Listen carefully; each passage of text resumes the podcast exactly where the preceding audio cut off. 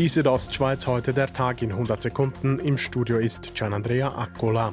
Nach dem Brand im griechischen Flüchtlingslager in Moria will die Stadt Bern 20 Flüchtlinge aufnehmen. Nun fordert die Werder den Kanton Graubünden auf, auch seine Hilfe anzubieten, wie Kaspar Schuler, das Vorstandsmitglied der Werder Graubünden, sagt. Kantone sollten unbedingt am Bund Offerten machen, zu welchen zusätzlichen Aufnahmen sie bereit sind. Der Bündner Regierungsrat Peter Payer also ich sage das jetzt offiziell, dass wir bereit wären, unseren Teil zu tragen.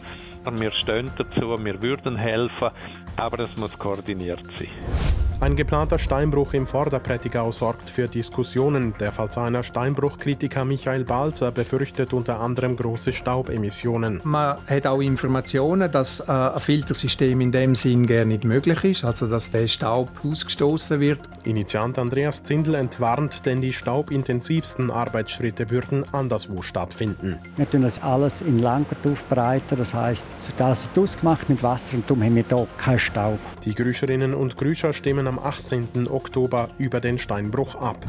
Im August sind im Oberengadin hunderte Fische verendet. Nun ist die Hauptursache für das Fischsterben bekannt. Es sind Betonrückstände.